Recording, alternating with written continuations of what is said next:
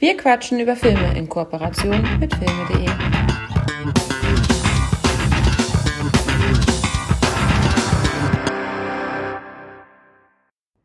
Alles Neue macht der Mai. Herzlich willkommen bei Wir quatschen über Filme.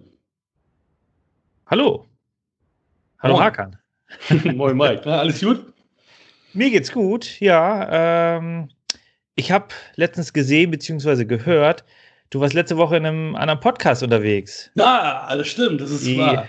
äh, was war das? Bewegtbild-Banausen. Die bewegt mit Banausen, ganz genau. Lee und Guess, da war ich zu Gast. Ja, sehr schön. Spaß Ich höre ja, ich höre ja gar keine Podcasts, aber da habe ich mal reingehört. Ähm, die Hälfte habe ich geschafft. Weil, ja, ja, vi- viereinhalb, nee, doch fast vier Stunden, ne? Ja, Ja, irgendwie 220 Minuten stand da, glaube ich. Ähm, ja, aber ist doch schön. Mal zu Gast bei einem anderen Podcast. Äh, ja, Da hast du ja quasi jetzt einen coolen Bogen geschlagen, eine Brücke geschlagen, denn auch wir haben heute einen Gast. Und zwar Felix von Felix Film Reviews. Moin. Hi, grüß euch. Na, hallo. Danke für die Einladung. Äh, schön, dass ich da sein darf. Und ähm, ja, es ist mein erstes Mal auf einem, äh, als Gast auf einem Podcast oder generell in dieser Podcast-Welt. Und ich bin schon ganz gespannt, wie das heute wird. dein erstes Mal vergisst du nie. ja. Ja, was hast du uns mitgebracht? Ich habe euch heute zwei Filme mitgebracht, äh, die eigentlich habe ich mich so ein bisschen durch meine äh, Lieblingsfilme, sage ich mal, durchgewühlt und einfach mal geschaut, was ihr schon besprochen habt und was nicht und äh, worauf wir eventuell Lust haben könnten. Und ich habe heute The Martian, also der Marsianer, äh, mit Matt Damon mitgebracht und den neuesten oder von 2015 äh, Mad Max Fury Road. Ach, zwei, Ja, ja. 2015er Filme. Genau, äh, ja, tatsächlich. Ist mir gar nicht, war gar keine Absicht, aber ist tatsächlich so, ja. War ein Aber schönes Jahr für die Filme. Auf jeden Fall. Aber bevor wir zu dem Film kommen, fällt mir darauf ein, wir sollten noch mal erstmal auf dich nochmal zu sprechen kommen. Wer bist du und was machst du? Weil es ist Felix Film Reviews. Äh, gerne, ja, danke äh, erstmal für die, für die Einleitung. Ich habe, äh, ja, ich habe diesen Account eigentlich erstellt äh, aus Jux und Dollerei, wie wir, wie wir alle wahrscheinlich irgendwie äh, äh, zu Anfang. Ich glaube, es war Anfang 2019, ja, Dezember 2018, Januar 2019 habe ich äh, irgendwann mal Lust gehabt, da einen eigenen Account dazu zu machen, dass ich eigentlich sehr gerne über Filme rede. Ich war im September 2018 das erste Mal auf dem Züricher Filmfestival und habe da äh, wirklich sehr viel Spaß einfach daran gehabt, drei bis vier Filme am Tag zu schauen und äh, mit quasi mit unter Gleichgesinnten äh, in einer Stadt zu sein, wo man äh, nie, nicht viel von der Stadt, sondern hauptsächlich viel von den, äh, vom Inneren der Kinosäle sieht. Äh, ich habe ein paar wirklich tolle Filme gesehen und es war eine wahnsinnig schöne Zeit und ich habe immer mal wieder hier und da auf meinem privaten Instagram halt äh, was gepostet und dann auch mal ein paar Stories gepostet von wegen so und so hat mir der und der Film gefallen. Da habe ich zum Beispiel First Man gesehen, äh, der Damien Chazelle-Film mit, mit Ryan Gosling. Und ich war, äh, es kam immer auf den Film an, aber ich war manchmal sehr begeistert, manchmal sehr, sehr emotional geladen, manchmal sehr down, manchmal total fröhlich. Also, Und das hat den Leuten offensichtlich gefallen, weil ich dann äh, immer wieder Feedback bekommen habe, äh, wie sie das jetzt aktuell gerade fanden oder dass sie aufgrund meiner äh, Worte oder meines Reviews, meines Kurzreviews, sich den Film auch gerne anschauen würden. Und dann habe ich einfach mal gefragt, ein paar Wochen später oder ein paar Tage, ich weiß es jetzt nicht mehr, ob sie denn Interesse hätten, quasi, ich sage jetzt mal, einen, einen eigenen Instagram-Account nur zu sehen, wie ich über Filme rede. Mhm. Und weil mir nichts Besseres eingefallen ist, habe ich es Felix Film Reviews genannt, weil ich wollte quasi straight to the point kommen und äh, ja, so das ist so meine Art. Und dann habe ich den erstellt und habe relativ viele äh, Follower zu Anfang, also hauptsächlich aus dem, aus dem verbreiteten Freundeskreis äh, bekommen. Und das ging dann Stück für Stück. Äh, ich meine, ich habe jetzt, es ist jetzt kein großer Account, absolut nicht. Aber ich bin trotzdem stolz auf die äh, Abonnentenzahl, die ich habe und äh, ich ja, bin gespannt, was noch so alles kommt. Also du bist doch auch schon bei knapp 700 äh, Abonnenten, glaube ich, ne? Ja, stimmt. Das, äh, wie Ja, gesagt, doch das ging So viel. absolut. Äh, Das ging Ah. tatsächlich am Anfang ein bisschen schleppend und dann plötzlich ab 200 oder so ging das dann richtig schnell nach oben. Äh, Ich weiß jetzt nicht, wie viel davon Bots oder Fake-Accounts sind, aber ist mir, ist mir Ist ja auch eigentlich egal. auch egal. Genau, ich mache es ja aus, aus, aus Spaß und der Freude und ich rede einfach sehr gerne über Filme und ich habe gemerkt, wenn ich, wenn ich die, quasi diese Reviews nicht mache, dann muss ich irgendwem anders äh, die Ohren voll quacken mit meinem äh, Filmgerede. Und wenn ich dieses Review mache über einen Film, dann habe ich quasi ein Ventil und kann äh, alles loswerden und muss danach niemanden mehr nerven. Sehr schön. Und du hast es für die Nachwelt aufgezeichnet und es werden immer wieder wahrscheinlich auch Leute noch in einem Jahr kommen und sich seine ersten Reviews anhören. Vielleicht. Es ist ja auch äh, ganz schön, einfach mal so kurz, knappes Statement zu lesen, weil ich gucke mir ja auch liebend gerne Filme an, die ein bisschen älter sind, ob jetzt das Review von äh, 2018 war oder jetzt gerade brandaktuell. Mhm. Äh, wenn ich den Film sehen will, dann interessiert mich das ja gar nicht, wie alt die Review ist. Die ist ja, ja dann eigentlich zeitlos. Ja. Äh, du bist jetzt über Instagram ähm, zu greifen. Gibt es da noch andere Kanäle? Ich kenne mich da auch nur so bedingt aus. Mhm. Hakan macht das ganze Instagram-Thema. tatsächlich ja, ich bin eigentlich hauptsächlich über Instagram erreichbar. Da würde ich tatsächlich äh, sagen, dass ich jeden Tag aktiv bin. Äh, Twitter benutze ich nur eigentlich nur, um so, so Infos zu sammeln und Facebook benutze ich gar nicht. Also wenn mich jemand erreichen möchte, gerne jederzeit, äh, hauptsächlich über Instagram. Wie ist deine Seite nochmal? Felix Film Reviews. Alles in einem Wort. Sehr gut. Wollen wir starten? Unangenehmes Schweigen. Ja, genau. Schneid es raus. Mich, ist ja der Cutter immer. ja, diese halbe Sekunde hole ich da raus. Äh, mit Marsiana wolltest du starten. Genau. Hat einer ja, von ich hab, Text vor sich liegen? Ich habe tatsächlich ja, dann mach du das die, mal. Die, die äh, Blu-ray oh, gekauft. äh, damals. Ähm, ich starte jetzt einfach mal. Hast du dann auch den Klappentext zu Mad Max? Weil den habe ich nicht. Ich habe nur das Steelbook und da habe ich den Klappentext nämlich nicht. Ja, es geht mir ganz genauso. Ah. Sehr gut. Gut. Dann liest, dann liest Michael liest dann äh, Marsianer vor und du liest dann Mad Max vor. Weil das ist so unser, unsere Eigenart, dass wir keine Filmzusammenfassung geben, sondern einfach nur einen Klappentext vorlesen und dann einsteigen. Verstehe, verstehe. Sparen wir Zeit in der Vorbereitung. nee, dann spart man sich irgendwelche quatschigen Einleitungen, die, ja, hat man bei den Bewegtbildbanausen gehört, das fiel mir dann umso schwerer, dann wirklich den Film zusammenzufassen. Ähm, mhm. Deswegen ist der Klappentext nur ganz witzig. Und das Lustige ist, ich weiß nicht, wie es dir geht, Felix, aber Michi und ich, wir gucken uns eigentlich kaum Klappentexte an. Das heißt, es ist für uns meistens auch das erste Mal, dass wir diesen Klappentext lesen und feixen uns manchmal, was da für ein Schwachsinn steht oder ob es passt oder nicht passt. Deswegen, also ich ja. habe den auch noch nicht gelesen. Ich bin gespannt.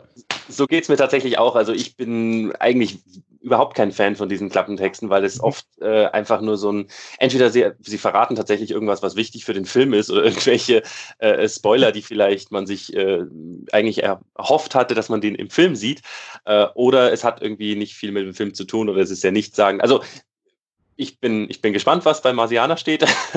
ich ja. kann mir nicht wirklich was darunter vorstellen. Ich meine, schlimmer als ein äh, Trailer kann es ja nicht sein. Da wird ja auch teilweise der halbe Film gespoilert. Aber. Guter Trailer nicht. Terminator Genesis. Ja, das stimmt schon. Alien ist ein sehr guter Trailer. So, also ich fange einfach mal an. Während einer bemannten Mission auf dem Mars äh, wird der amerikanische Astronaut Mark Watney für tot gehalten und von seiner Crew zurückgelassen. Doch Watney ist noch am Leben und muss nun einen Weg finden, die Erde zu kontaktieren und auf einem lebensfeindlichen Planeten mit knappen Vorräten zu überleben. Was ihm bleibt, ist die Hoffnung, dass ein internationales Team von Wissenschaftlern ihn mit einer fast unmöglichen Rettungsaktion wieder nach Hause bringt. Matt Damon begeistert neben einer anderen namhaften, dem anderen namhaften Darstellern, die hier alle nicht genannt werden anscheinend, äh, in diesem Science-Fiction-Abenteuer des legendären Regisseurs Ridley Scott der unter anderem Alien gemacht hat. Steht das auch noch? Ja, also Alien und Königreich der Himmel steht hier in Klammern. Mhm. Äh, nach dem gleichnamigen Bestseller-Roman. Interessante Information. Also ich fand die in Ordnung. Ich fand den Klappentext in Ordnung. So rudimentäre Handlung wiedergegeben. Genau. Ja. Dann starte mal, Felix. Warum hast Gerne. du den Film ausgewählt hm. und was verbindest du mit dem Film? Wann hast du ihn zum ersten Mal gesehen? Also ich habe tatsächlich äh, durch, ich glaube, es war ein BuzzFeed-Artikel, äh, ähm, so diese Internetseite, irgendwann mhm. mal gelesen, ähm, irgendwie Upcoming Movies based on Books und habe das einfach mal so durchgescrollt und dann habe ich mir die so ein bisschen durchgelesen und habe dann von Andy Weir den Film oder das Buch The Martian eben äh, gesehen, habe mir das durchgelesen und fand es sehr interessant, wie das so klang. Und ich natürlich als Cineast und Filmeliebhaber habe mich gleich erkundigt, okay, wer ist da an dem Projekt beteiligt? Aha, Ridley Scott, oh, interessant, Matt Damon. Und dann habe ich, dann habe ich mehr und mehr äh, Darsteller gelesen und dachte mir, wow, das ist ja eigentlich ein, sehr ein Riesenprojekt irgendwie. Warum hat man da noch davon noch nicht gehört? Ein paar Monate später habe ich dann auch, glaube ich, schon den ersten Trailer gesehen. Und ich muss tatsächlich sagen, ich bin keiner, ich bin keine Leseratte, ich lese recht wenig. Das heißt, äh, es ist, ich glaube, The Martian ist eins von 15 Büchern, die ich in meinem ganzen Leben gelesen habe.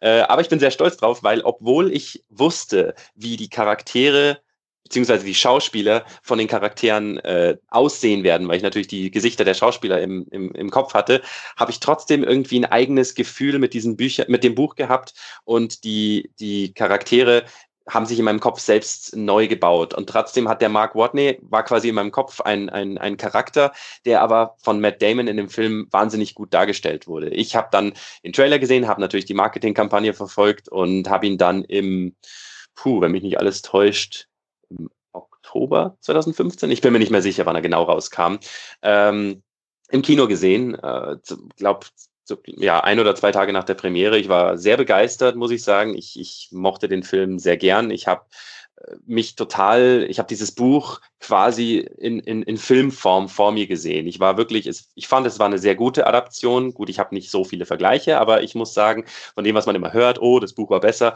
kann ich hier nicht sagen. Es gibt vielleicht eine Stelle im Buch, die rausgelassen wurde und die hätte den Film noch um ungefähr 20 Minuten länger gemacht.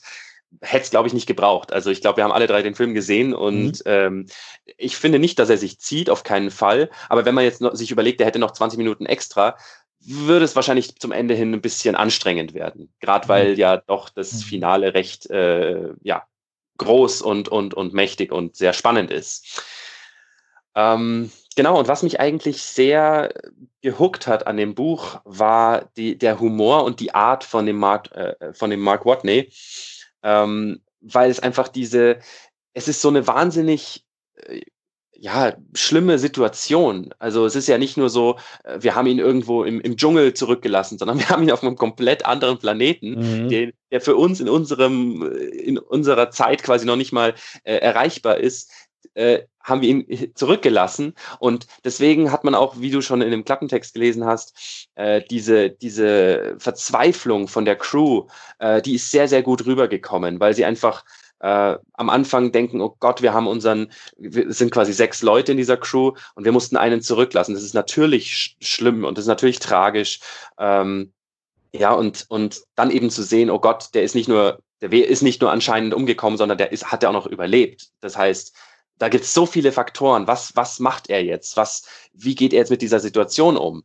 Und ja, das ist, äh, mich hat mich hat sofort gepackt einfach. Ich, ich fand auch die, die, die Idee, wie es im Film äh, dargestellt ist, dass er immer in diese Kamera rein, reinredet. Also diese, mhm. Videolog-Bücher quasi mal, fast schon so ein Vlog in, in, dem Sinne.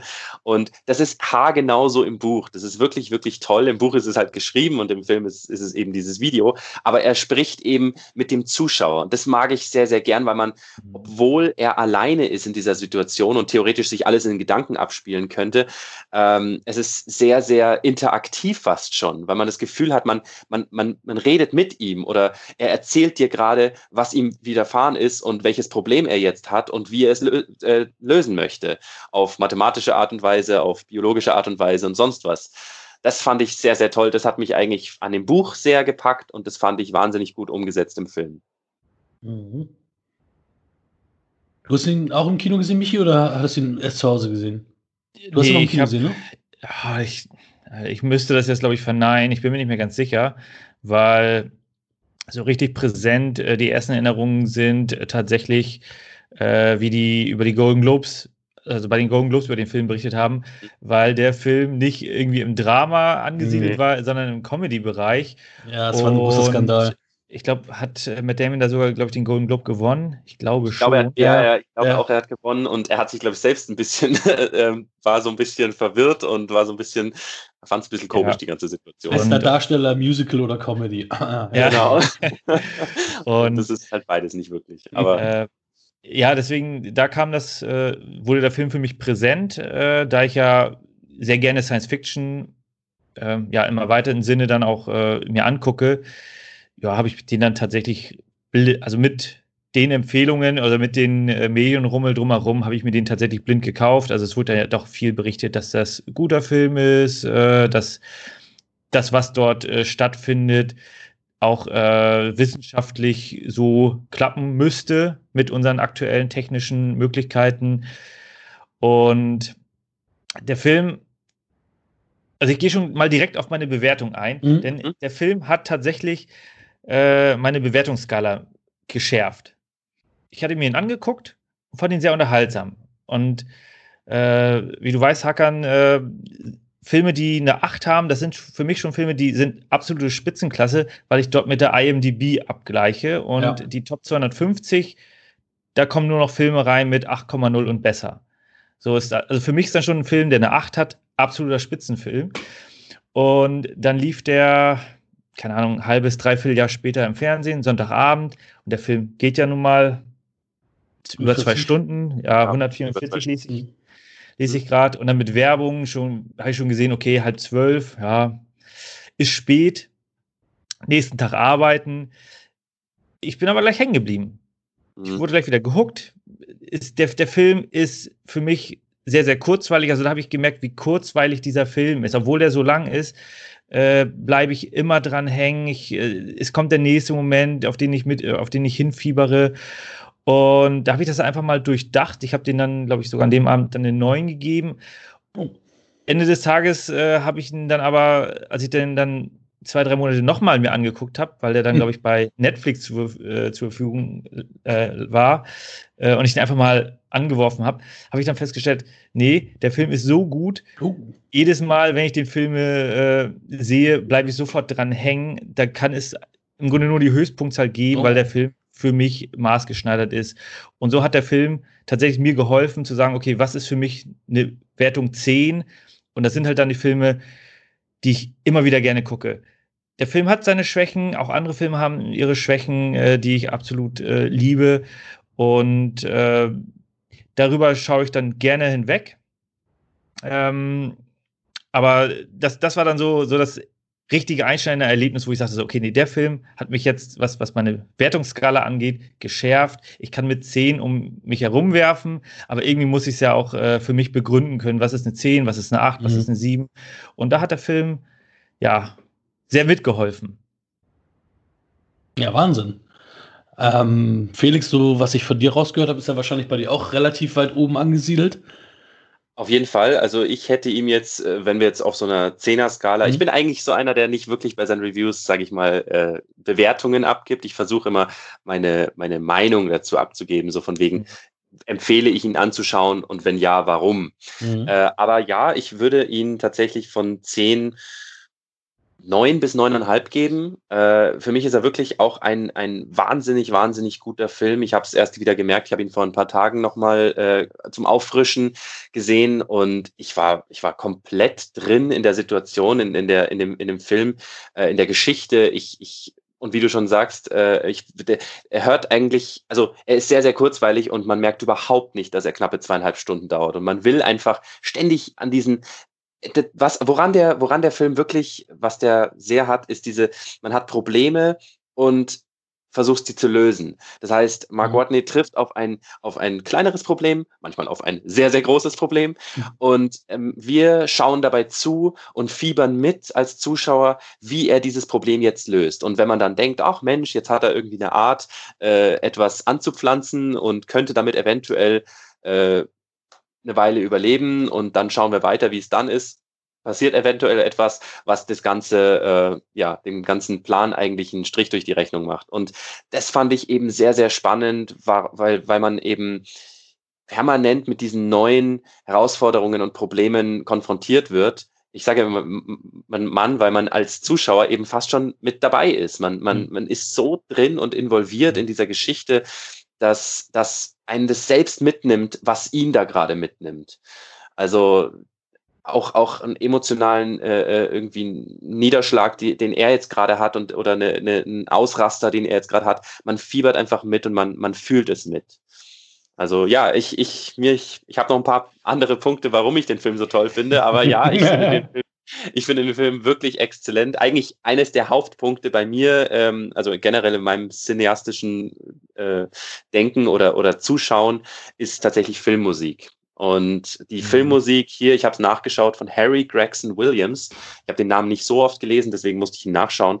Äh, aber ist so wahnsinnig schön und atmosphärisch und man hat ständig man, man ist einfach wahnsinnig involviert und die Musik, die, die, die packt einen, die, die, die schweift, hat wirklich wunderschöne Melodien, wenn es, wenn es, sage ich mal, ruhigere äh, Momente gibt, aber es ist nie langweilig und es, es unterstreicht halt einfach die ganze Zeit den, den Film und die, die aktuelle Emotion von dem Mark Watney. Das hat man, ist manchmal hoffnungsvoll, manchmal sehr, sehr traurig, manchmal einfach sehr, sehr actionlastig. Es ist ein wahnsinnig schöner Score. Also ich, den finde ich sehr, sehr toll und der macht bei mir sehr viel aus.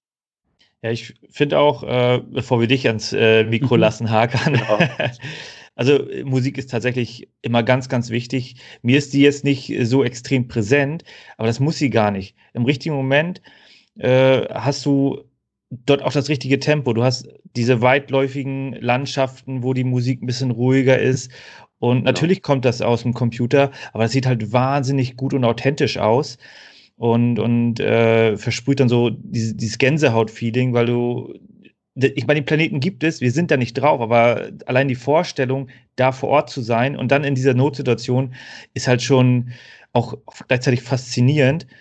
Äh, und diese, also Ridley Scott der hat natürlich auch ein paar schlechtere Filme gemacht, aber ich finde ja gerade seine Tempoarbeit, äh, also wie er sich teilweise Zeit nimmt und wie er teilweise dann aber auch äh, das, das Tempo in einem richtigen Maße wieder auf ein anderes Level bringen kann, äh, das, das sorgt halt immer wieder für Schauwert und für, und das, das, das lässt den Zuschauer dann nicht los.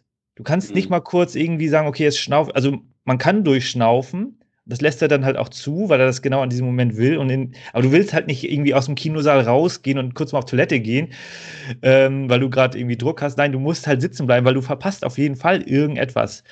Und ich finde halt auch, äh, also natürlich wirkt das Setting manchmal ein bisschen konstruiert. Ähm, gleichzeitig sage ich mir aber auch dort, äh, also da schaue ich drüber hinweg. Also zum Beispiel der, der eine Wendepunkt, wo dann gesagt wird, so ja, jetzt müsste ja alles gut gehen und dann kommt der große Knall. Äh, ja, das ist da halt so reingeschrieben.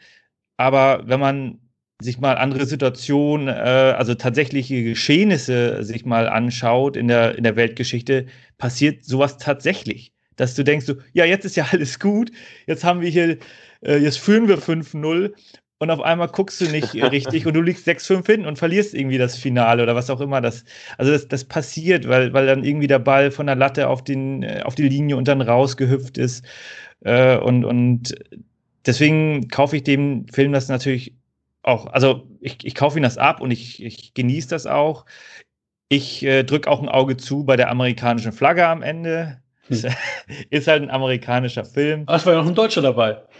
Ja, natürlich, ja. aber du hast halt so ein bisschen äh, Times Square und äh, ja, sicher. Da sage ich mir, okay, ähm, also da schaue ich tatsächlich drüber weg und sage mir, hier geht es um mehr als um irgendwie Amerikas äh, Heldentum, sondern es gab ja diese eine, ähm, eine Diskussion, wo der, äh, der Chef sagt, nein, es geht hier, ich will das, Flieg, äh, das Flugzeug oben lassen und äh, Sean Bean sagt, nein, es geht hier nicht darum, es geht hier um das Menschenleben im Grunde, wenn es geht tatsächlich um mehr. Indem du ihn rettest, zeigst du halt der Menschheit, wir können gewisse Probleme lösen, wir können große Probleme lösen und, und wir können Gemeinschaft, und wir können das eigentlich nur gemeinschaftlich schaffen. Und da bietet der Film eine Menge Facetten. Äh, also wer schon mal im Büro gearbeitet hat, äh, diese einzelnen Diskussionen, äh, zwischen den einzelnen Charakteren und einer muss dann die Entscheidung treffen und ist sie richtig, ist sie falsch, man weiß es halt nicht. Da wurden halt viele Fehler gemacht aufgrund des hohen Drucks. Äh, auch dann die, die Konsequenz, äh, dass der eine im Grunde die, also der Charakter von Sean Bean hat da ja äh, gewisse Courage bewiesen und ein gewisses Risiko ist er eingegangen, um ein Menschenleben zu retten, auf, also auf Risiko hin, dass er beruflich dort dann nicht mehr Fuß fasse. Der mhm. ist ja das Risiko eingegangen. Und äh, also du hast ja halt dann diesen, diesen Courage-Aspekt, wo dann aber das Vertrauen dann an anderer Stelle missbraucht oder nicht mehr da ist. Und, und äh, das macht halt eine Menge aus. Auch diese äh, Szene mit äh, Donald Glover, nicht der Sohn von Danny Glover, mhm. äh, wie der mit seinem Vorgesetzten spricht. Das ist so diese Welt, wo, in der man sich das so vorstellt, so, okay, ja. Äh, der, der ist halt schlau, der darf das. In der tatsächlichen Arbeitswelt hast du oftmals dann Chefs, die damit nicht klarkommen. Da passt es gut rein. Denkt man so, ja, das, das ist super, dass er das machen kann. Und äh, also da, da, wird halt schon eine gewisse gute Welt auch dargestellt, auch dass dann äh, Kooperationen geschlossen werden. Ähm, aber gleichzeitig kannst du halt auch viel zwischen den Zeilen lesen. So, so wäre es halt schön, dass das so in die Richtung geht und so müssen wir es machen, um halt diesen nächsten Schritt als Menschheit gesamt äh, zu gehen und nicht irgendwie äh, American First meinetwegen und, und nur unser Land. Nein, man kann solche Probleme nur gemeinschaftlich lösen und das, die Menschheit dann halt auf das nächste Level äh, bringen. Und das spiegelt der Film schon gut wider. Wie könnte man es machen? Wie muss man zusammenarbeiten? Äh, und und äh, wahnsinnig gut inszeniert. Also ich kriege schon beim Reden Gänsehaut, weil das einfach äh, super viel Spaß macht, das, äh, das zu beobachten. Sehr philosophischer Ansatz von dir, muss ich sagen, heute. Ja. Also. Lange vorbereitet. Ja, mit Donald Glover fand ich auch so witzig. Ich, ich, ich wusste gar nicht, dass ich ihn schon vorher mal gesehen Also, das, das ist der erste Film, den ich mit ihm gesehen haben muss. Und das ist mir damals aber nicht bewusst gewesen, dass das Donald Glover war. Das ist mir erst diesmal bewusst gewesen. Ähm, auch ganz witzig, die Szene, wo er ja ausrutscht, das war nicht gescriptet, sondern er ist wirklich ausgerutscht und halt dann ist aber in Charakter geblieben und das ist natürlich dann ganz cool. Das sind natürlich die geilen Schauspieler, ne? die einfach dann weitermachen und in, in Charakter bleiben. Auch Mackenzie sich einfach auf. Ne? Ja.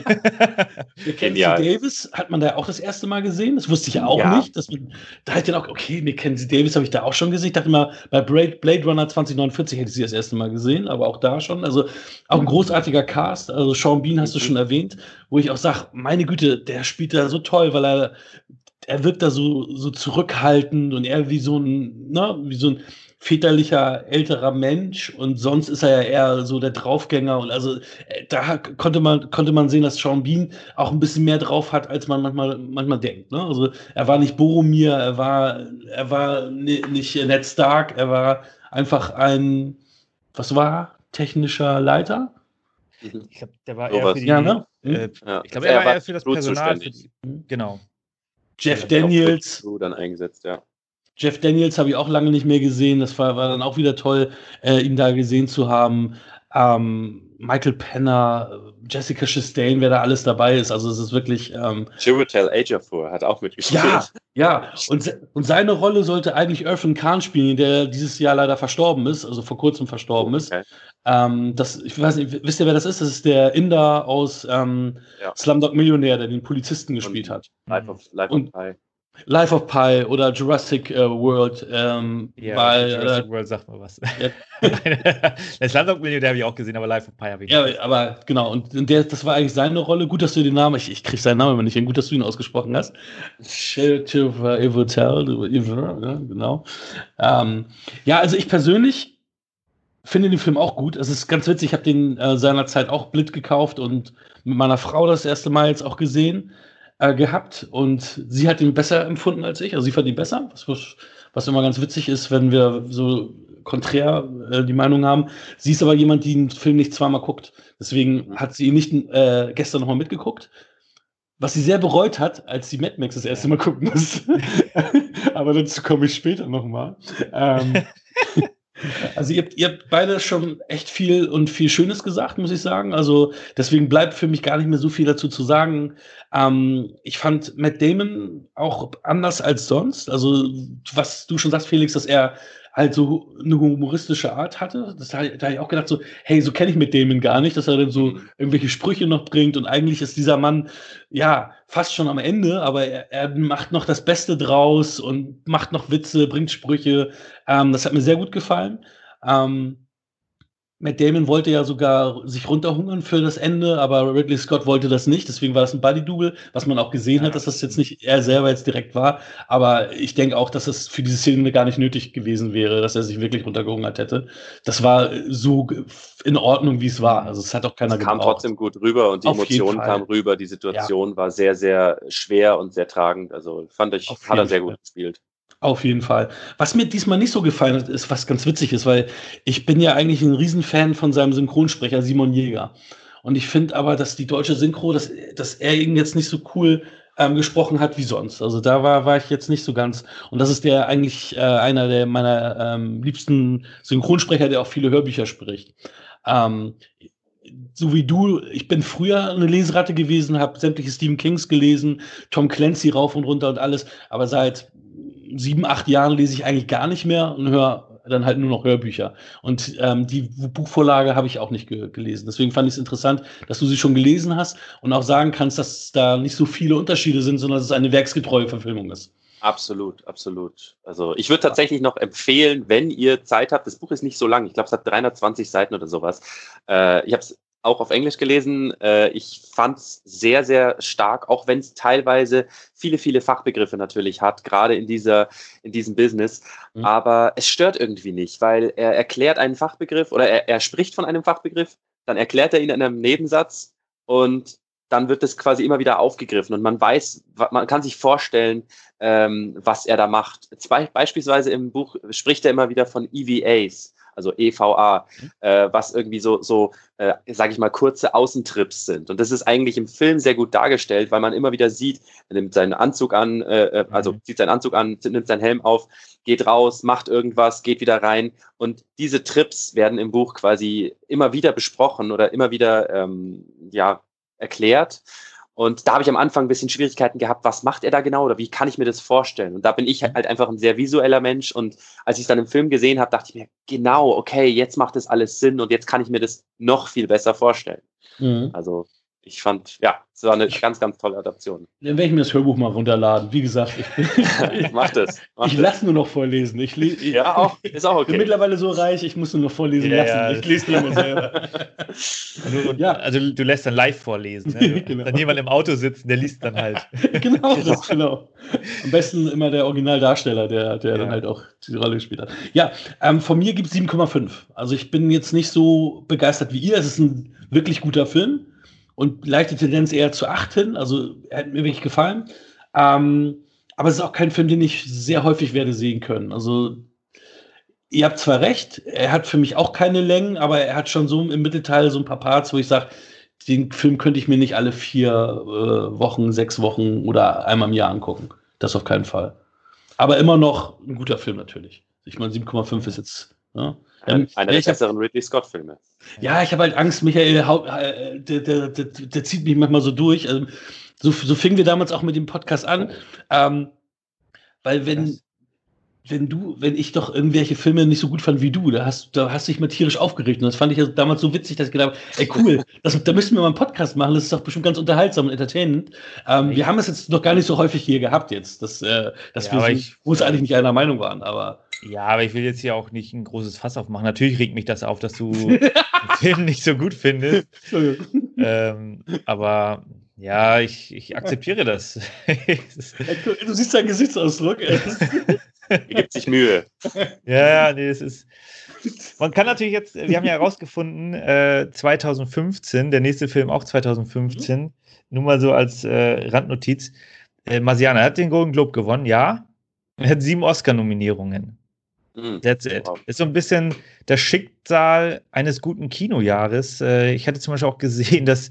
Kein Äh, gewonnen, ne? Nur nee, Nominierung. er hat- genau, sieben Nominierungen. Ähm, ein paar davon auch in der Rubrik, wo der nächste Film nominiert war. Mhm. Äh, äh, das war auch, also ich muss auch sagen, jetzt wo ich dann geguckt habe, äh, wer da alles für besten Film nominiert war, das war ein richtig abgefahrenes Kinojahr. Ich hatte The Big Short, habe ich letztes Jahr das erste Mal gesehen, ist, ist auch tatsächlich einer, habe ich richtig, äh, mag ich sehr, sehr den äh, Film und der war auch in dem Jahr zum Beispiel als bester Film nominiert. Also die Konkurrenz war riesig. Ist so ein bisschen wie, keine Ahnung, 94 mit, was 94? Forrest Gump und Ja, genau. Pulp Fiction. ja. Also konnte sich keiner beschweren. Äh, und dann hast du halt wieder so Durchhängerjahre wie 2020, wo nichts rauskommt. okay, das ist unfair. ja, nee, das nee, Spaß beiseite. Aber 2020 das, vergessen wir einfach. Ja, also es ist wirklich äh, harte Konkurrenz und dann muss man sich auch nicht schämen, dass man halt sieben, sieben Nominierungen hatte und äh, ja, ist dann halt so. Nominierungen sind ja auch schon eine Ehrung. Absolut. Wunderbar. Kommen wir zum zweiten Film. Ähm, wir haben es ja schon angedeutet. Oder hattest, hattest du den Film schon genannt oder hattest du ihn noch nicht genannt? Haben wir schon angedeutet? Schon genannt, ja. ja ne? schon genannt. Dann kannst du auch mal schon bitte loslegen und den Klappentext vorlesen von von Mad Max Fury Road oder dem vierten Teil in der Mad Max-Reihe.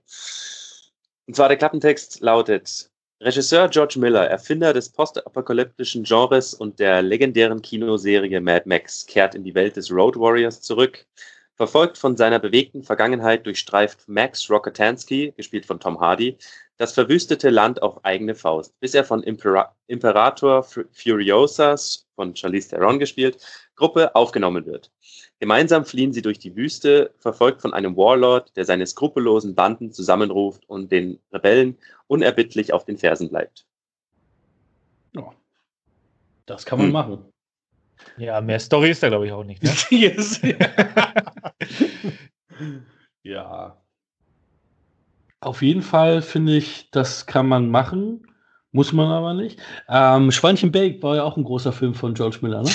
ja, tatsächlich. Hat er nicht sogar einen Oscar dafür gewonnen? Oder Für Schweinchen Bake? Weiß ja, ich gar nicht.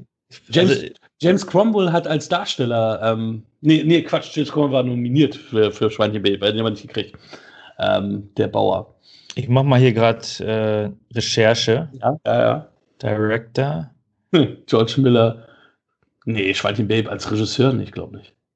Doch, nee, Schweinchen Babe Schweinchen nee, Babe in der großen. Achso, ob er einen Oscar gekriegt hat, das weiß ich nicht. Ist das überhaupt der erste Teil? Nee, ich glaube, das ist Nachfolger. Der zweite. Oder? Hm. Nominated for one Oscar. Best Music Original Song. Den hat er gemacht. Ah, hat, uns, hat ich auch Happy Feet gemacht? Ich glaube, George Miller ja, hat ja. so ne, also ein paar von der Sorte noch. Mal ganz witzig. Und alle Mad Max-Filme. Ja. Wie alt ist der? Mitte 70, ne? Der ist auch nicht mehr ganz der jung. Der erste war 79. Nee, ich meine ähm, das Alter ah. von George Miller. 45 oh. geboren. Oh, da bin ich. Muss mal rechnen, das sind dann 75. Ja. Nee, hier, ähm, 79 war der erste Mad Max-Teil, ne? Genau. Nee, ich habe gesagt, dass er 75 Jahre alt ist. Achso. genau, jetzt haben wir es. 75 Jahre alt, 1979 erster Mad Max. Alles klar. Dankeschön. Gut. Sehr gut. Ja, Mel Gibsons Durchbruch in, in, mit, mit, mit, Mel, äh, mit, ähm, mit Mad Max, australische Produktion, wirklich damals kaum was gekostet, irgendwie ein paar hunderttausend oder noch weniger, ne? Der war super, super 300.000. Ja, Wahnsinn. Also es ist, was sie da mit dem, mit dem wenigen Geld gemacht haben. Wobei ich muss auch sagen, ich habe die, gerade die Mad Max-Filme hatte ich relativ spät gesehen. Ich war, glaube ich, schon 20 oder 21 und äh, da hatte ich natürlich so viele andere Sachen gesehen, dass die mich jetzt auch nicht mehr so krass vom Hocker gerissen haben, ähm, wie sie es getan hätten, wenn ich die mit 17, 18 gesehen hätte. Also nur so am Rande. Ja, der Film, ähm, ich habe den Teil äh, tatsächlich zweimal im Kino gesehen. Es war ganz witzig. Da hatten, wir hatten noch unser, ähm, damals noch unseren Standort in Emden und da habe ich ähm, den Mitarbeiter aus Emden, ähm, als ich dann in Emden genächtigt habe, hat er mich immer noch manchmal so mitgenommen, irgendwie, da sind wir was trinken gegangen oder in, ins Kino gegangen, haben, haben dann zwei, drei Filme tatsächlich im Kino gesehen. Und der eine war dann halt Mad Max und ähm, ne, muss schon sagen, da war ich schon echt geflasht. Und das zweite Mal war es so, da hat Kolja tatsächlich ähm, äh, mich gefragt, irgendwo oh, Mad Max gucken und ich habe mich nicht getraut, ihm zu sagen, nö, habe ich schon gesehen. Und dann habe ich ihn nochmal gesehen. Und ähm, ich muss sagen, der hat auch zweimal im Kino super funktioniert. Und zwar also auch kurz hintereinander den zu sehen, weil der halt echt, echt Spaß gemacht hat. Also wirklich ein, ein rasanter Actionfilm ist. Also ich, ich, weiß gar nicht, hat es nach Alien 2 jemals ähm, eine Oscar-Nominierung für einen Actionfilm gegeben? Also ja, was für eine Oscar-Nominierung meinst du? Ich meine. Bester Film. Also, weil die Königsklasse, bester Film ist ja die Königsklasse. Und, und Aliens war als bester Film nominiert? Ja. Und Sigourney Weaver das, war als beste Hauptdarstellerin nominiert sogar. Ja, das weiß ich. Aber sogar bester Film. Ja, uh, ist eine gute Frage, ne?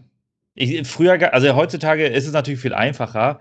Äh, Black Panther war ja auch nominiert, weil einfach alle Filme, die irgendwo mal stattgefunden haben im letzten Jahr, werden nominiert. Äh, aber damals waren ja nur fünf Filme immer in der. Ähm ah, nee, Mad Max ist, gehört ja genau in der Phase, wo dann zehn Filme nominiert waren. Mhm, also ist nicht so schwer. Da haben sie dann noch Filme reingelassen, die ja, vielleicht stimmt. jetzt nicht so typische ja. Oscar-Filme sind. Stimmt. The, The, Big Short ist auch zum Beispiel nominiert für den besten Film. Ja, kann man machen, ne? Am, am Ende gewinnt dann irgendwie Argo oder irgend sowas. Wer hat eigentlich gewonnen in dem Jahr?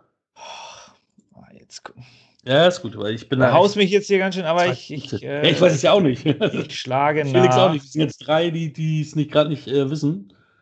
Äh, ja, Gott. Ja, es ist im Grunde fast Argo, es ist Spotlight. es ist. Äh, aber The Big Shot war auch tatsächlich nominiert. Mad Max Fury Road, Marciana, Bridge of Spies, Brooklyn, Room, The Revenant. Bridge of Brooklyn habe ich die auch alle gesehen. Ich habe die auch alle zu Hause, ich habe die auch alle hier, ja. Ja. Je, von, von daher, aber du hast recht, das ist, ähm, also jetzt kommt es häufiger vor, aber früher war natürlich äh, Actionfilm ist keine Art von Film, das, das ist, das will keiner sehen. Und äh, ja, dann guckt man sich halt mal Mad äh, Fury Road an und dann wird man, glaube ich, eines Besseren äh, belehrt.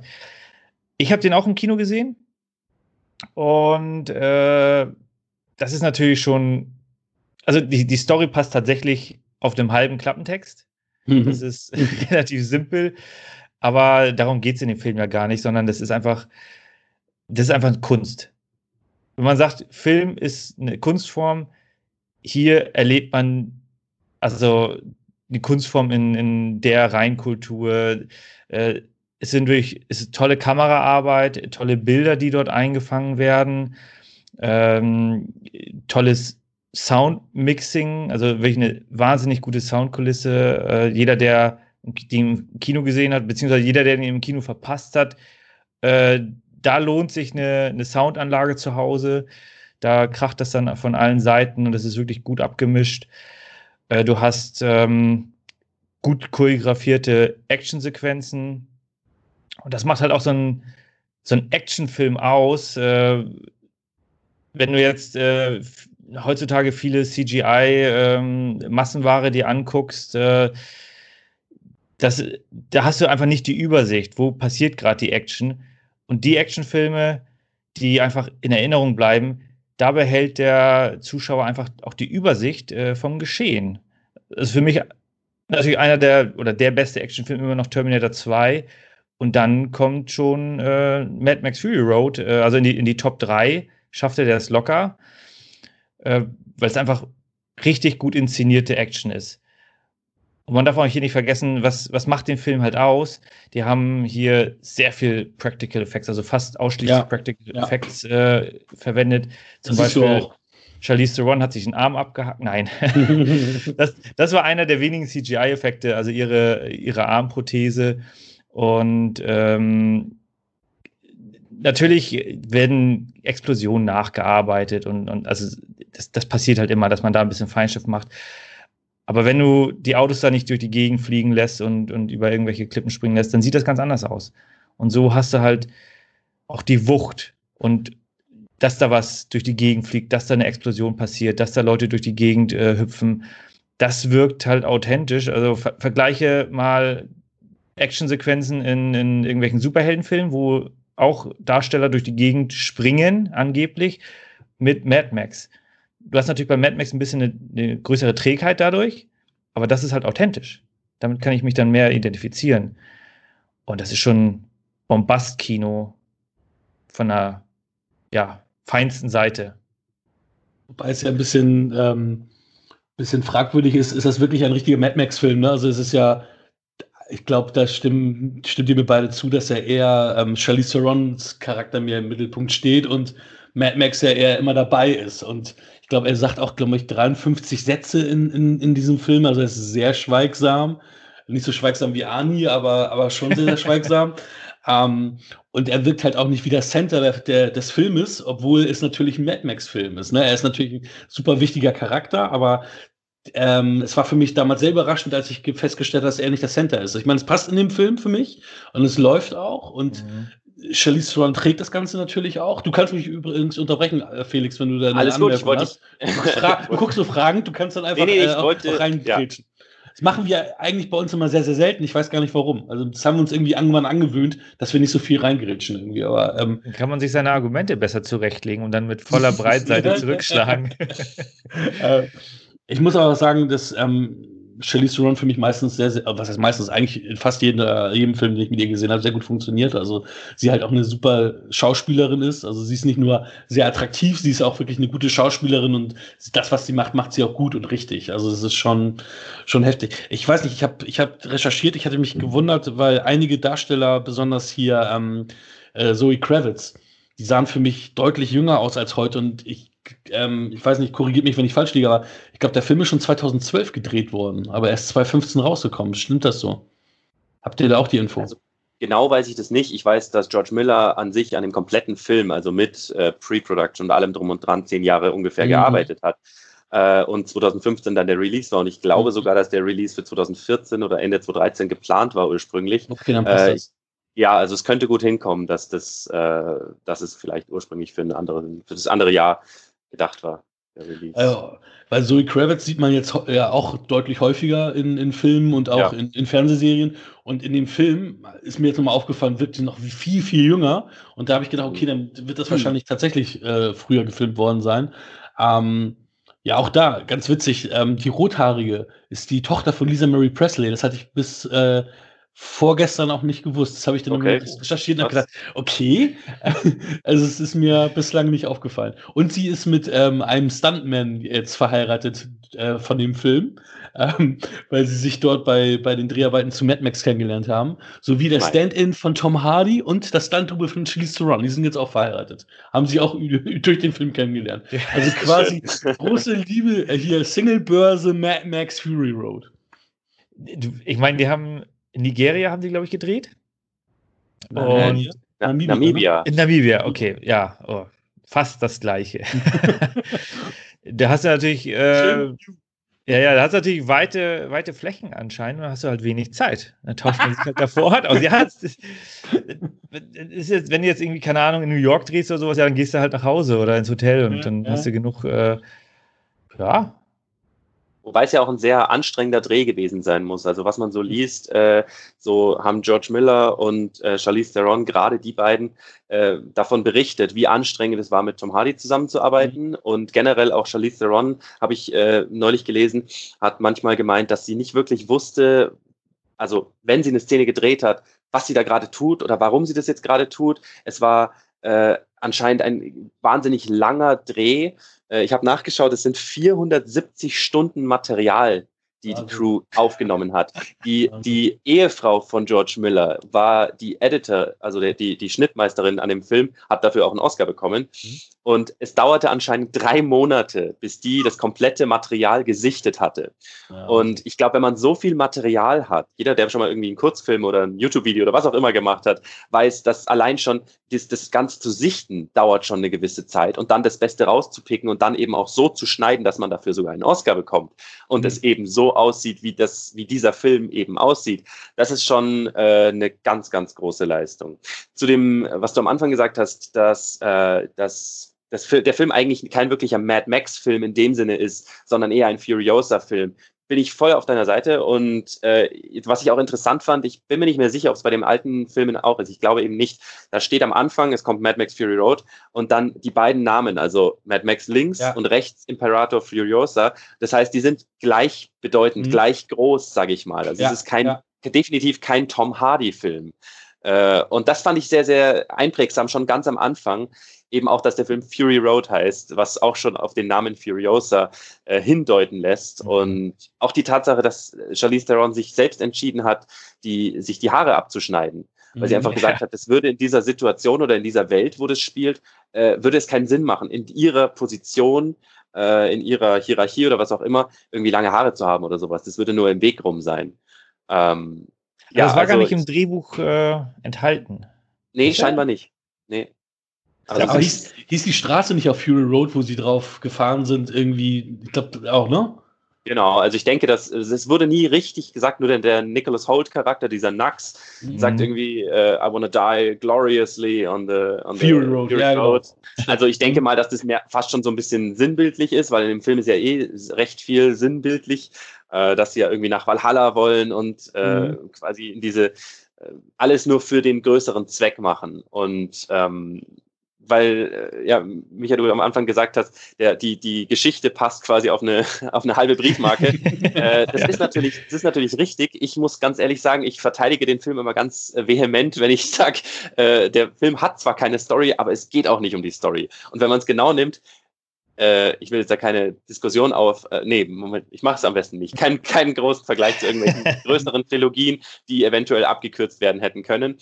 Erzähl. sondern. Doch, äh, jetzt komm, jetzt muss äh, nicht ja, damit anfangen. Herr der Ringe, so zack im Berg Beispielsweise, rein. beispielsweise, so von okay. wegen, ja, die Story, es ist nicht, es ist nicht das Ziel, sondern der Weg des, ist das Ziel. Ja. Und das ist tatsächlich bei dem Film ganz, mit ganz großem Fokus natürlich auf, ähm, auf dem Style und auf dem Look dieses Films. Es ist ein wahnsinnig visueller Film und das ist das, was ich auch, also ich, äh, für mich als Cineast war das ein, ein absolutes Feuerwerk im, im Kino zu sitzen. Also ich bin, ich, ich, ich weiß noch, wie ich drin saß und manchmal, während ich es gesehen habe, nicht habe glauben können, was ich da gerade sehe. Also beispielsweise an, relativ im ersten Akt, äh, wo sie in diesen Sturm reinfahren. Ich, ich, ich mhm. krieg gerade Gänsehaut, wenn ich dran denke, weil ich diese Szene so unfassbar krass fand. Und mhm. klar, da ist bestimmt auch sehr viel mit CGI nachge nachgearbeitet, äh, gerade in dieser Szene. Aber es ist so unglaublich fulminant. Und da komme ich wieder auf den Punkt, den ich vorhin schon beim The Martian gesagt habe.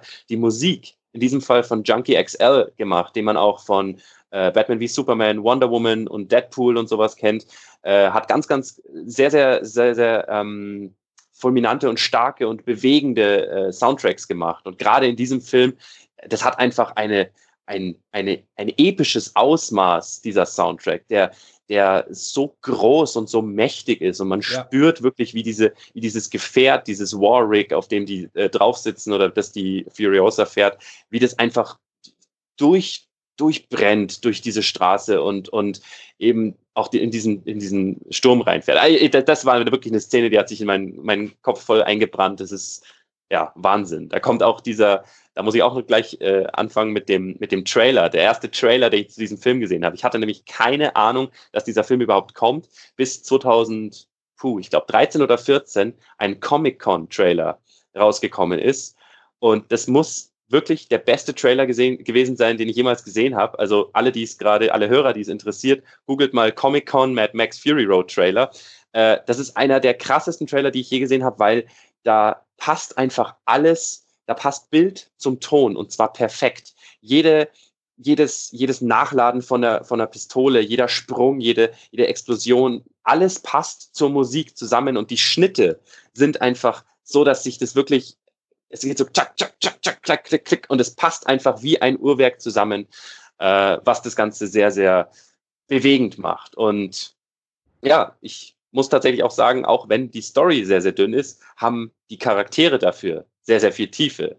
Also der Max Rakotonski ähm, ist zwar jetzt eher so ein, ja, sagt nicht viel und ist eigentlich nur für die Funktion da. Äh, trotzdem finde ich ihn irgendwie cool und ich mag Tom Hardy. Ich habe für ihn irgendwie sehr viel übrig.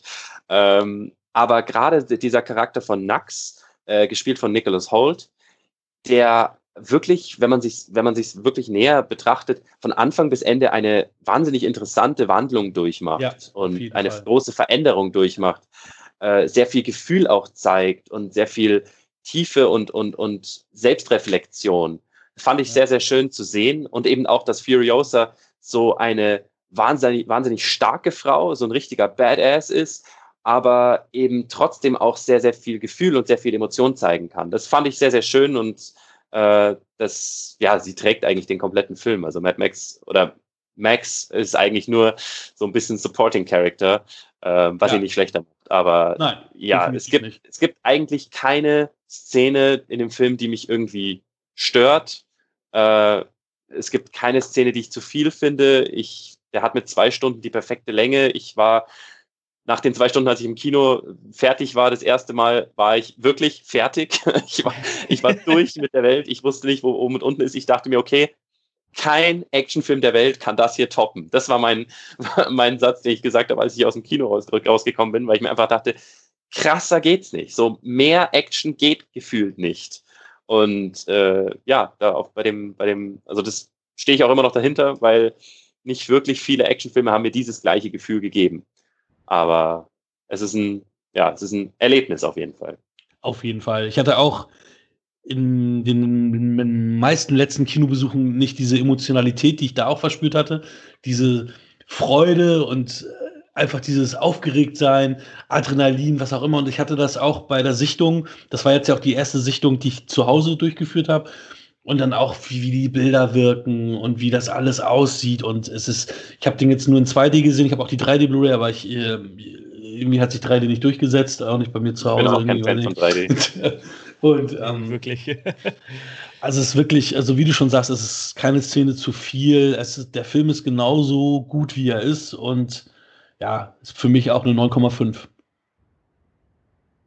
Also ich muss auch sagen, also das mit der, mit der Story, es ist nun mal so, aber das stört mich halt tatsächlich überhaupt nicht. Mhm. Denn wie du schon sagtest, das ist, äh, also ja, der hat natürlich auch äh, inhaltlich äh, einiges zu bieten, auch, auch das, die, die Diskrepanz zwischen Arm und Reich und, und wie die Reichen dann da äh, sehr gönnerhaft, aber sehr verschwenderisch gleichzeitig mit, mhm. mit Wasser, mit Munition, mit Benzin umgehen. Das haben die ja da in dieser Endzeit doch in Hülle und Fülle.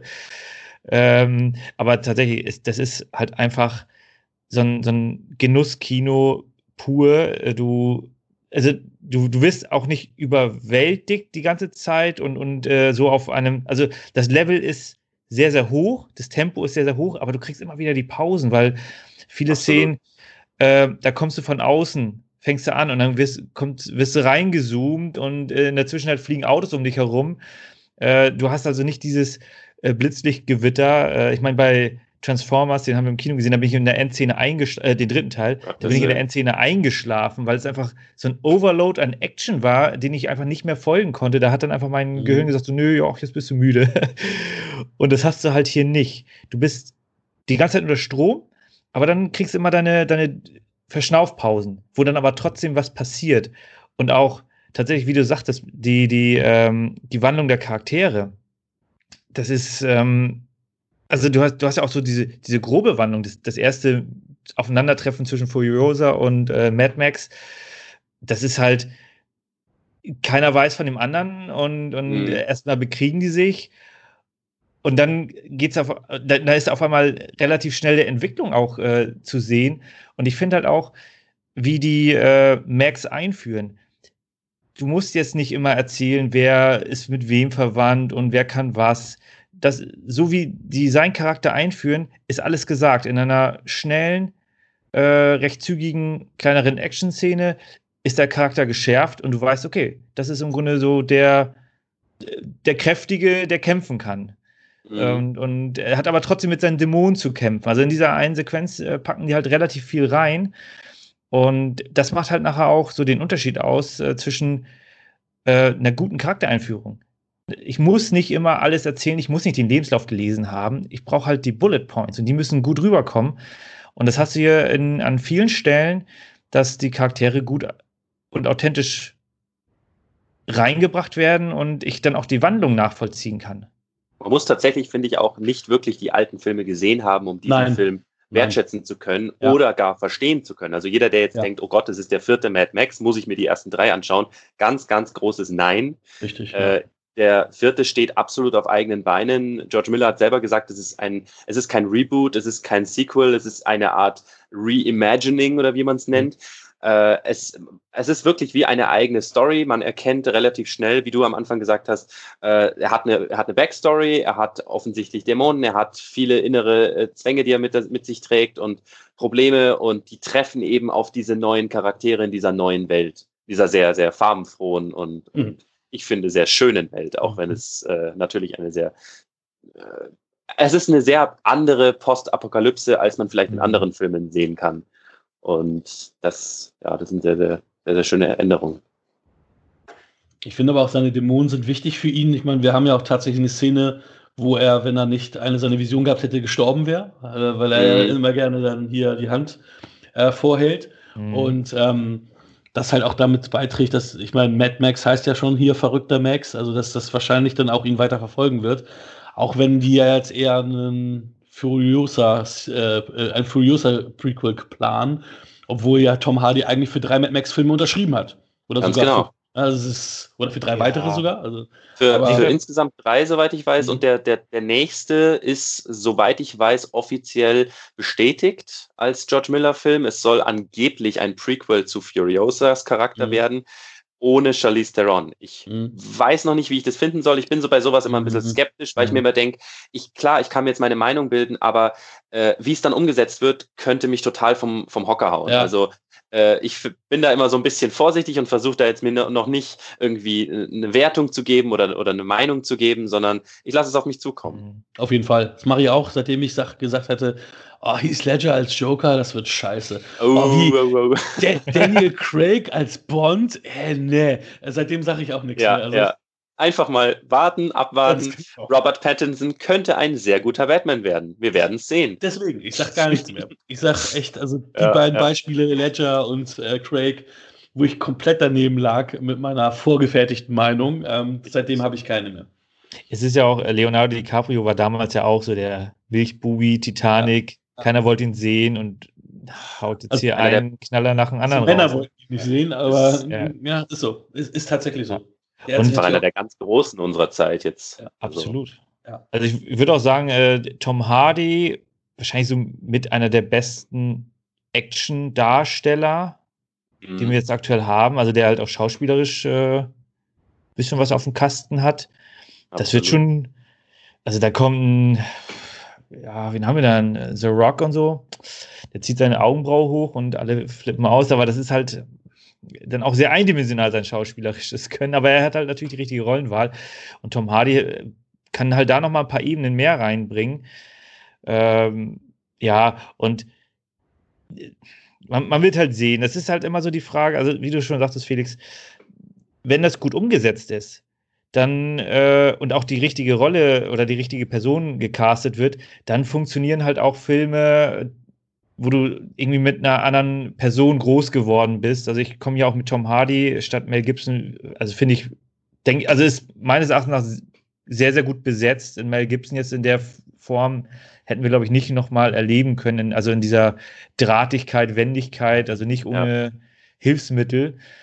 Äh, und Vielleicht, also ich habe mich früher auch mal aufgeregt, so, oh, das ist doch gar nicht der und äh, aber seit, keine Ahnung, seit Game of Thrones geht sowieso alles durch.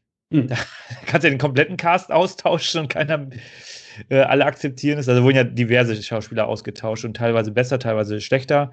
Also Hauptdarsteller, und, die dann über den ja, gesprungen sind. Hm. Naja, auch, auch Nebendarsteller, die auf einmal von der einen zur anderen Staffel dann äh, anders aussahen. Ach, das meinst du? Hm. ja. Äh, und, und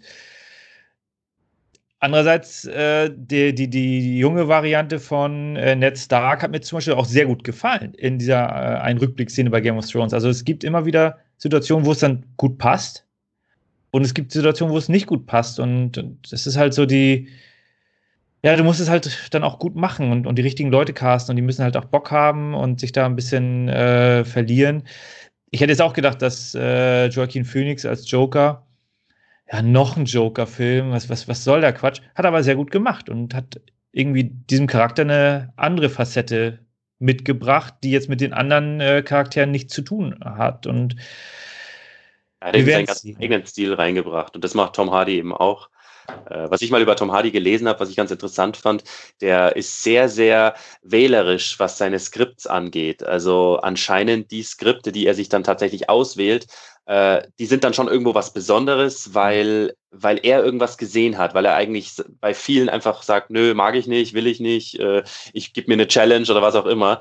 Äh, das hat ihm auch ziemlich damals bei, bei Venom geholfen, weil jeder, vor allem wegen der Marketingkampagne, weil jeder plötzlich über Venom geredet hat, äh, auch wenn der Film jetzt eher, eher mittelmäßig war. Zwei Sachen, die ich noch kurz sagen wollte, zwei Trivia-Sachen, die mir nämlich aufgefallen sind äh, bei Mad Max. Und zwar, äh, Tom Hardy ist am Anfang, also der Max ist am Anfang äh, an dem Auto von dem Nax vorne fest, festgeschnallt.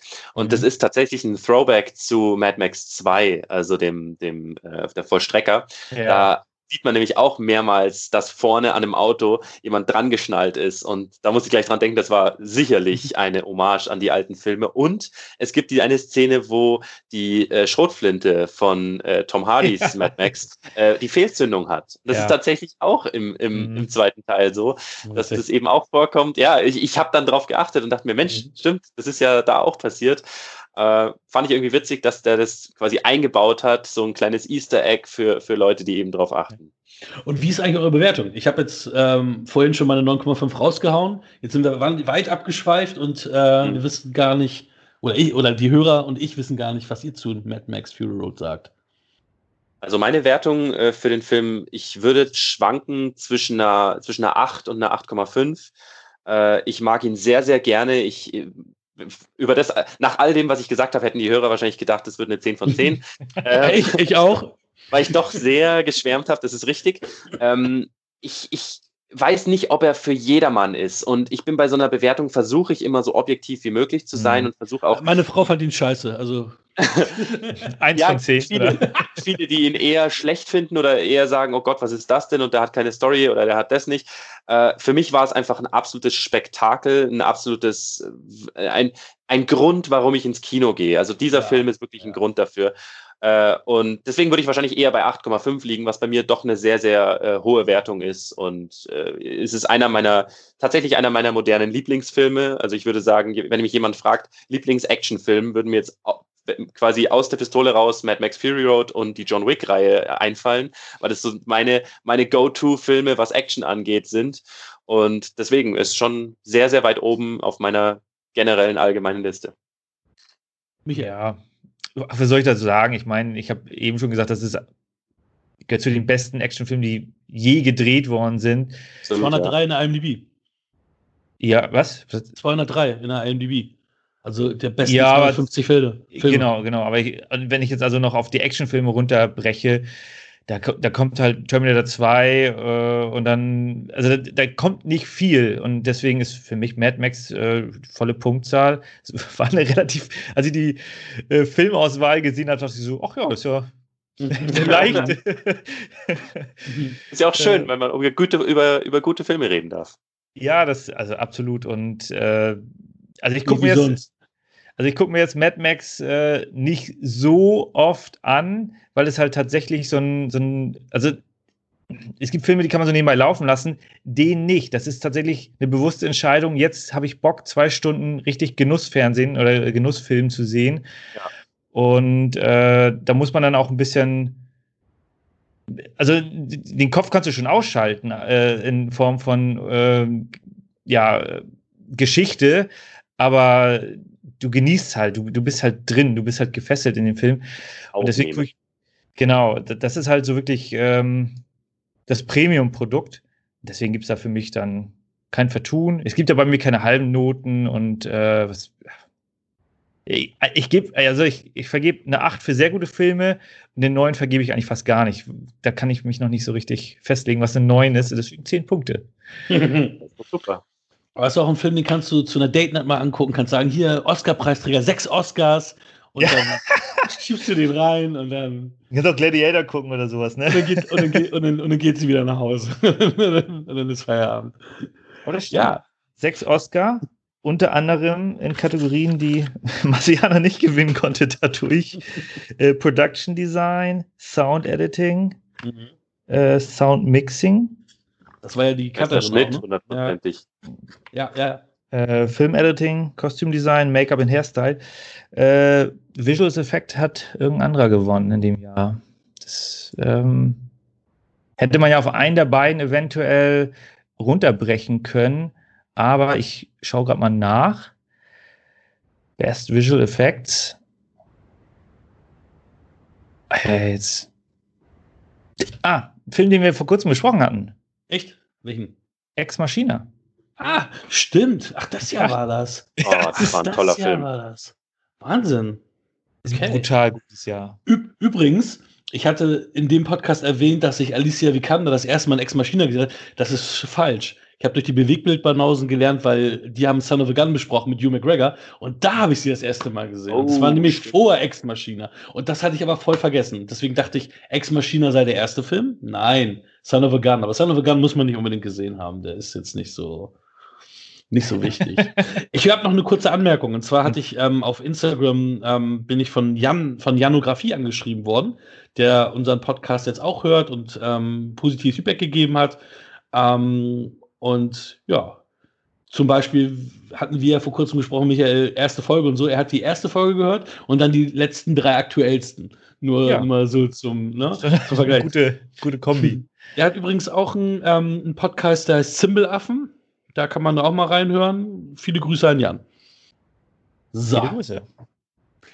Felix, wir kommen schon ja. zum Ende. Leider, leider zum Ende. Schade, hat Spaß gemacht. Hat wirklich Spaß gemacht. Und ähm, wenn du Bock hast, wird das nicht das letzte Mal gewesen sein. Wir würden dich gerne wieder einladen. Ähm, freuen wir uns.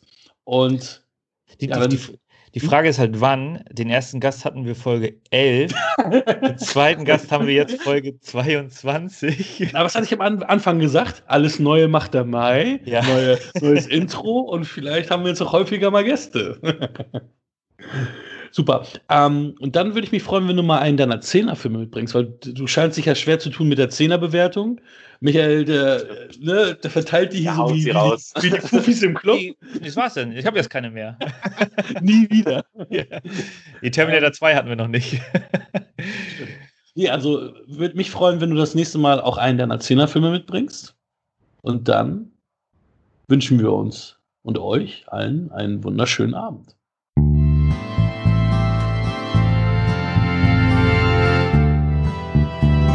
Das war Wir quatschen über Film.